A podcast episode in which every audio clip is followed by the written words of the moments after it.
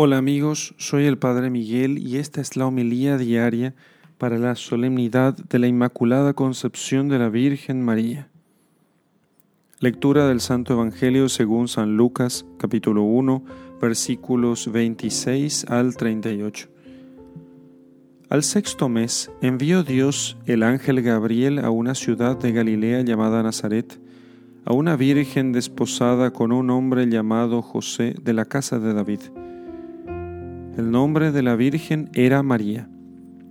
Y entrando le dijo, Alégrate, llena de gracia, el Señor está contigo. Ella se conturbó por estas palabras y se preguntaba qué significaría aquel saludo. El ángel le dijo, No temas, María, porque has hallado gracia delante de Dios. Vas a concebir en el seno y vas a dar a luz un hijo a quien pondrás por nombre Jesús. Él será grande, se le llamará Hijo del Altísimo, y el Señor Dios le dará el trono de David su padre. Reinará sobre la casa de Jacob por los siglos, y su reino no tendrá fin. María respondió al ángel, ¿Cómo será esto, puesto que no conozco varón? El ángel le respondió, el Espíritu Santo vendrá sobre ti y el poder del Altísimo te cubrirá con su sombra. Por eso, el que ha de nacer será santo y se le llamará Hijo de Dios. Mira, también Isabel, tu pariente, ha concebido un hijo en su vejez, y este es ya el sexto mes de la que se decía que era estéril, porque no hay nada imposible para Dios. Dijo María, He aquí la esclava del Señor hágase en mí según tu palabra. Y el ángel, dejándola, se fue. Palabra del Señor. Gloria a ti, Señor Jesús. Hermanos, después que Adán y Eva pecaron y fueron convencidos de su pecado, el Señor, antes de pronunciar la sentencia contra ellos, maldijo a la serpiente que había engañado a Eva, diciendo, Yo pondré enemistad entre ti y la mujer entre su descendencia y la tuya, y ella te quebrantará la cabeza. Esta mujer fue la gloriosísima Virgen María Nuestra Señora, a la cual ya desde entonces puso Dios por capitana y señora del campo para que pelease con la serpiente infernal y le quebrantase la cabeza y destruyese su benditísimo Hijo. Y él y el escogerla para tan grande empresa antes de pronunciar aquella sentencia fue para darnos a entender que no quiso comprenderla en ella, sino que la eximió de contraer el pecado original. Por eso hizo la promesa y luego condenó a la mujer y a su descendencia. Porque la Virgen María no sería comprendida en los que habían de contraer el pecado original este pecado que los hombres han heredado de su primer padre y que su concepción sería toda pura y su alma en el primer instante de su ser sería llena de gracia.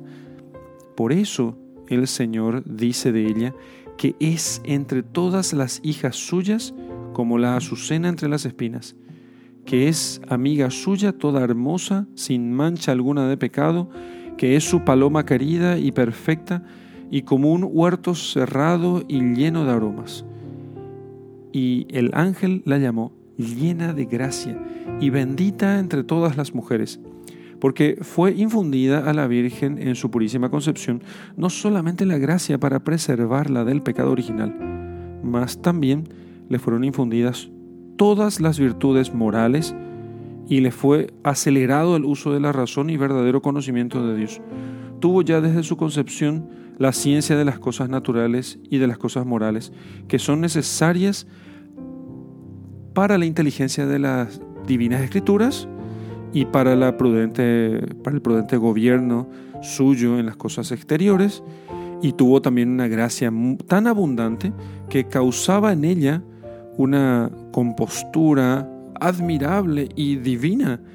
A todos llamaba la atención lo, el modo en que se comportaba esta niña, porque jamás tuvo ningún movimiento desordenado, ni dijo ninguna palabra ociosa, no cayó en la menor imperfección del mundo, ni en cosa que oliese a pecado.